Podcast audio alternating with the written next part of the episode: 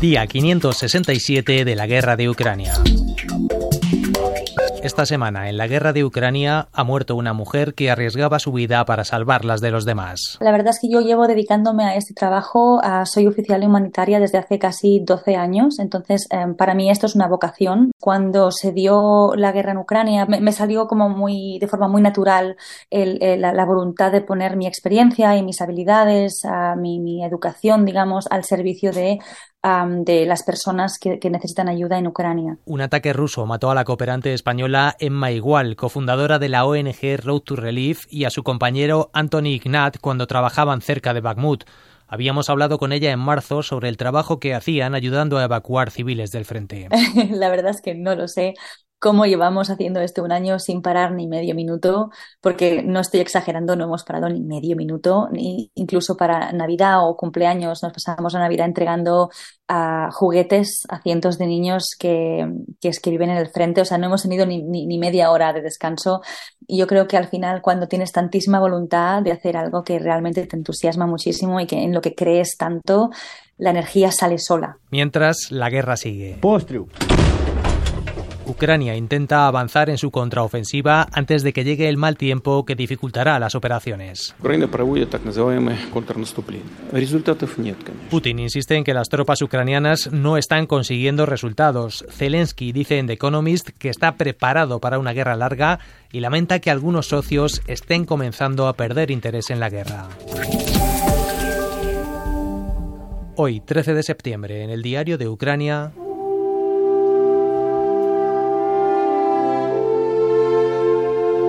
Ukraine Wall, hablar de Ucrania para no olvidarla.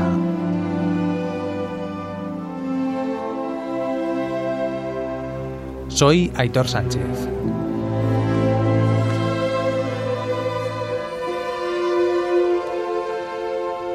Ana Corbut es analista ucraniana y editora de Ukraine Wall en español. ¿Qué tal, Ana? Bienvenida al diario de Ucrania. Eh, hola, ¿qué tal? Muchas gracias. Ana, ¿qué es Ukraine Wall? ¿A qué os dedicáis? Eh, pues eh, mira, Ukraine World eh, es un proyecto mediático que empezó en inglés en 2000, creo 2014 2015, cuando de hecho empezó la guerra rusa contra Ucrania en Crimea, en el Donbass. Em, y se dedica a pues, explicar y traer voces de Ucrania sobre Ucrania al mundo que habla inglés, que habla español ahora, que habla italiano alemán, eh, porque em, a nosotros nos parece que, pues claro, eh, especialmente ahora a partir de, del febrero 2022 hay un montón de información sobre Ucrania. Antes había mucho también, cuando al principio, en 2014-2015, hubo mucho, eh, hubo mucho periodismo sobre Ucrania, mucho análisis sobre Ucrania y luego, em, luego cada vez menos aunque la guerra continuaba, procesos políticos, intelectuales, culturales y tal continuaban, pero claro, el foco, el foco se, se movió a otras cosas. Claro, porque ahí el miedo es que el cansancio por la guerra vaya haciendo mella en las opiniones públicas occidentales y que se nos acabe olvidando la guerra. Sí, que se parece, ah, pues es un país ah, siempre en conflicto, siempre, siempre vienen noticias de pues la gente matada por ataques de misiles, ah, pues este edificio destrozado, ah, pues mm, sí, yo creo que es, eh, es, es lo que ha pasado con Siria en su tiempo, que Siria, eh, después de ser un país normal, pues se ha convertido en un territorio de, una guerra eh, pues eterna, una guerra permanente, y se ve como algo, pues ok, la normalidad de, de este tiempo. Eh, yo creo que sí, no, no, no, es justo y no quería que algo así pasara para, con, con la guerra rusa contra Ucrania.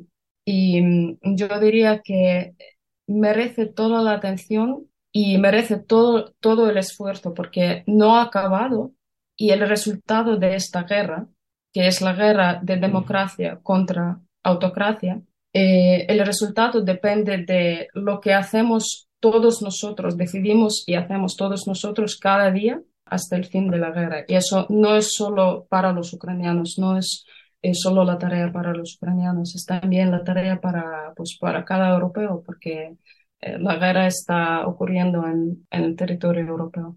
En esa labor que hacéis para intentar que no se nos olvide la guerra, vosotras habláis de Ucrania, pero no centrando solo en la guerra, sino en el país en general, ¿no? Tratáis de explicarnos cómo es Ucrania, cómo se vive en Ucrania. Habláis, por ejemplo, mucho de la vida cultural ucraniana. Para nosotros es importante también mostrar que Ucrania no es solo sobre política, sobre economía o sobre, o sobre la guerra.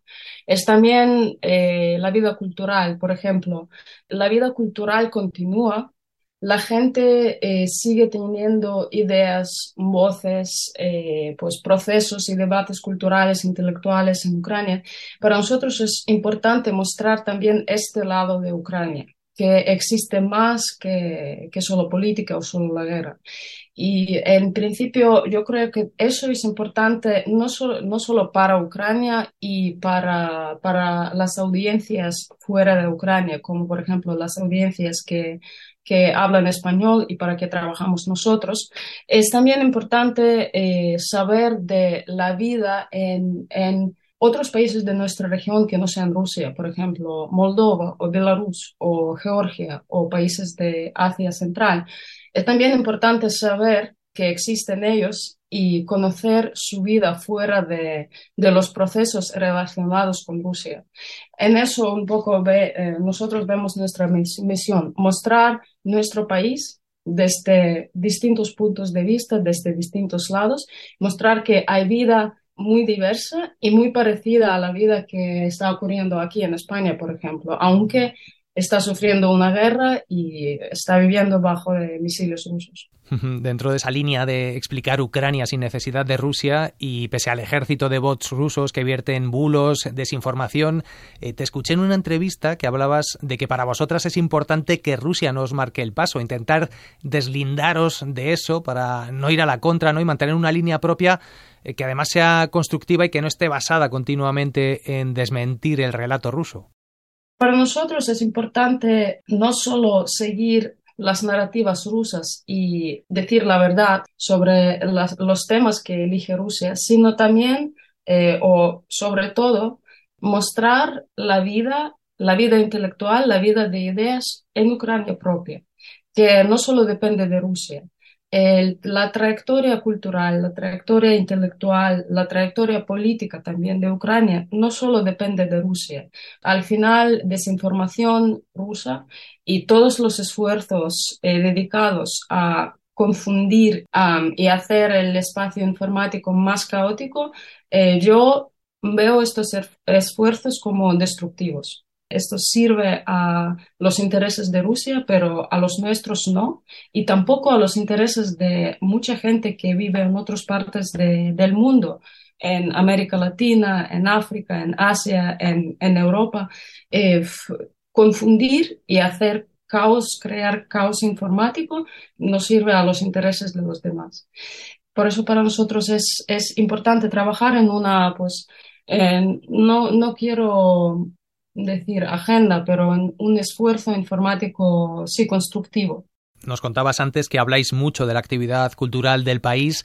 ¿Qué cambios ha experimentado esa actividad cultural con la guerra? ¿Cómo está influyendo la guerra a la hora de abordar los temas por parte de los intelectuales, de los artistas? Lo más importante es que cultura está sufriendo, porque hay muchos escritores, poetas, artistas eh, pero también la gente que trabaja en otros ámbitos del arte, en cine, por ejemplo, en música, en danza, en ópera, eh, que está luchando en, en, el frente y está muriendo en el frente. Eh, pues esto, eh, esto es eh, el sufrimiento de, de, la cultura ucraniana importante. Pero por otro lado, también la vida cultural está intentando procesar y reflexionar en lo que está pasando. Por ejemplo, yo cada día veo poesía en redes sociales, poesía sobre la guerra que pues te toca, no sé, me hace llorar y claro, eh, lo, que, lo que quiero decir es que sí, cultura y actores culturales en Ucrania están durante la guerra intentando reflexionar, vivir tras la experiencia y ayudar a la gente, a la, población, eh, reflexionar en lo que está pasando. Así que la cultura está teniendo un, un papel clave en lo que está pasando. Ana, tú eres experta en medios de comunicación y quiero preguntarte por la situación del periodismo en Ucrania. ¿Cómo están los medios? ¿Cómo se está contando allí el conflicto? ¿Y qué impacto está teniendo la guerra en la, industria periodística del país? Eh, es difícil. Em, antes de la invasión de gran escala, el ámbito eh, mediático en Ucrania era bastante diverso, pues eh, había medios de comunicación pues más grandes, más establecidos, eh, algunos con em, influidos por oligarcas o establecidos por oligarcas. y otro, otra parte, otro grupo de medios de comunicación también influente, independiente y a menudo muy crítico al cualquier gobierno.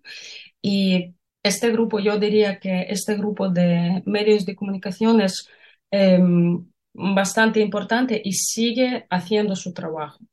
Eh, yo diría que eso es, eso es importante y eso muestra la resiliencia que medios de comunicación en Ucrania han construido eh, durante años y durante diferentes ciclos políticos.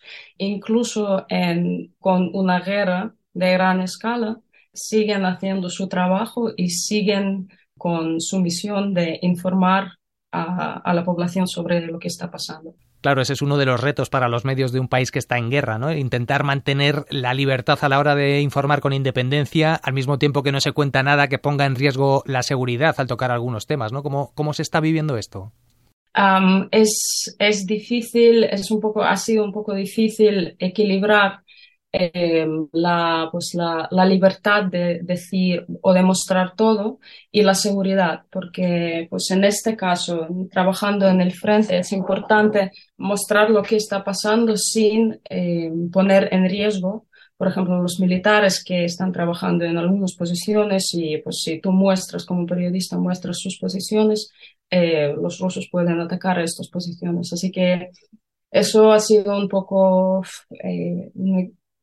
busco de equilibrio un poco difícil.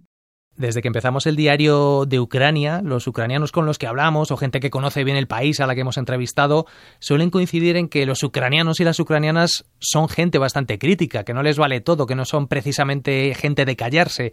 ¿Cómo ha convivido ese espíritu crítico con una situación de guerra que aparentemente invita a no hacer públicas las diferencias para mantener una imagen de unidad, una cohesión? También es un esfuerzo un poco complicado y eh, los ucranianos ahora son más, em, eh, sí, más conscientes de cómo critican al gobierno. Claro, hay grupos que van a criticar al gobierno sí o sí, pero la mayoría entiende que tienen que buscar un equilibrio entre criticar y no dar excusas a los rusos para parecer débil o desunidos con, con su gobierno. Al mismo tiempo, hay mucha crítica constructiva alguna de esta crítica resulta en acciones eh, para resolver problemas. Por ejemplo, hay problemas en el ejército, hay problemas en, en, el ámbito político, hay problemas con corrupción. Y sobre eso sí, la gente habla, pero sobre todo yo creo, y muchos ucranianos creen que lo importante es, es como, es un poco como yo expliqué antes sobre eh, cómo estamos intentando trabajar de, modo, de manera constructiva no reaccionar al esfuerzo destructivo de Rusia.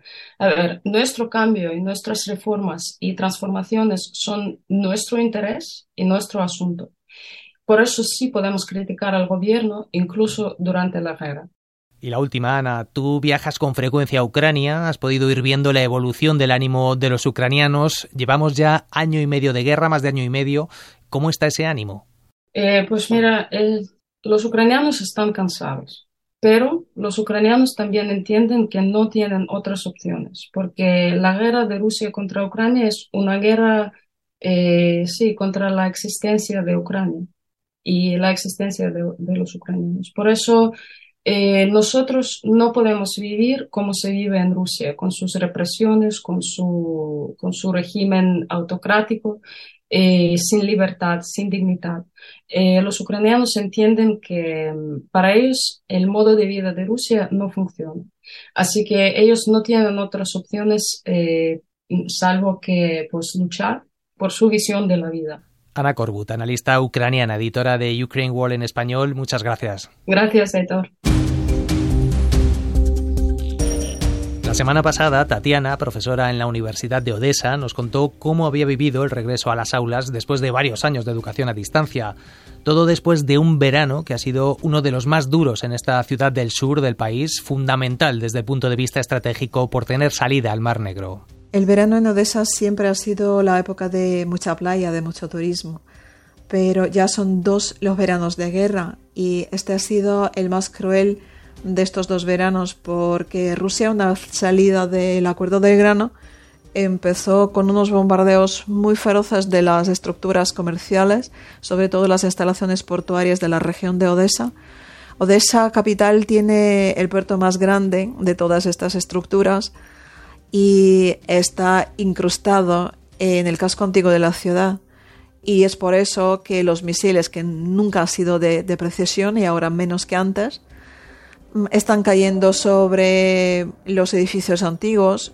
Mm, uno mm, destruyó la catedral eh, en la plaza, una de las plazas más bonitas de la ciudad. Tatiana estuvo fuera parte del verano, pero eso lejos de aliviarla incrementó la angustia que sufría por lo que estaba pasando en su ciudad. Esa sensación que viven muchas, miles de mujeres ucranianas que están separadas de sus familias, de sus parientes o seres queridos, cuando tú lees en las noticias que las bombas están cayendo precisamente sobre tu casa y, no puedes hacer nada, estás lejos. Eh, es una angustia que mata. Mm, incluso cuando regresé mm, me sentí mucho más tranquila bajo los misiles, pero cuando puedes tener de la mano a, tu pareja, te sientes, mm, no sé, este miedo es de, de otra índole.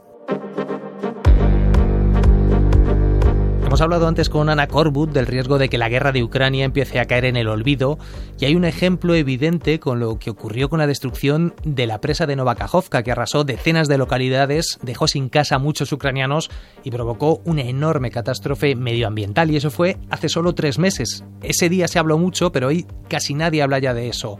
Nuestros enviados especiales, María Eulate y Jaime Sanz, acaban de estar allí en esa zona y esta es la foto sonora que nos manda María.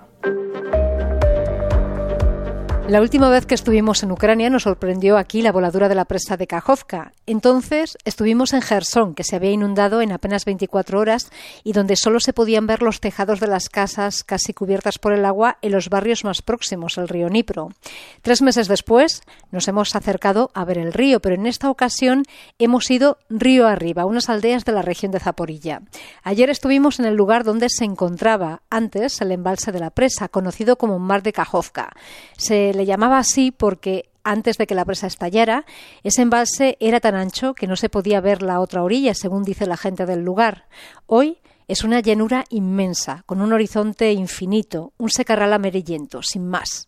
La sensación es la de estar ante los campos de Castilla después del verano, pero con unas dimensiones triples, donde no alcanzas a ver el final ni a izquierda ni a derecha. Nos dice Sofía, una mujer que vive en una de las granjas de una orilla que se ha desdibujado, que aquí hubo embarcaderos, barcos de pesca, turismo acuático, embarcaciones privadas, que era un vergel. Su huerta empieza a resentirse por la falta de agua. Lo vemos. Sofía lleva viviendo aquí toda la vida y habla con nostalgia de los colores verdes y azules que ahora ya no se ven. Y es fácil entender cómo debe sentirse quien ve convertirse en tierra baldía los paisajes de su infancia y de su adolescencia, los lugares donde construyó su historia y donde se construyó la historia de sus vecinos, que ahora se agolpan en las colas del ayuntamiento para recibir bidones de agua de la ayuda humanitaria. Aquí termina esta edición del Diario de Ucrania dedicada a modo de homenaje a Emma Igual, la cooperante española que murió este fin de semana en Ucrania por culpa de un ataque ruso. Es un podcast del equipo de audio digital de RTV Noticias. La producción es de Alejandra Martínez. Yo soy Aitor Sánchez. Hasta la semana que viene.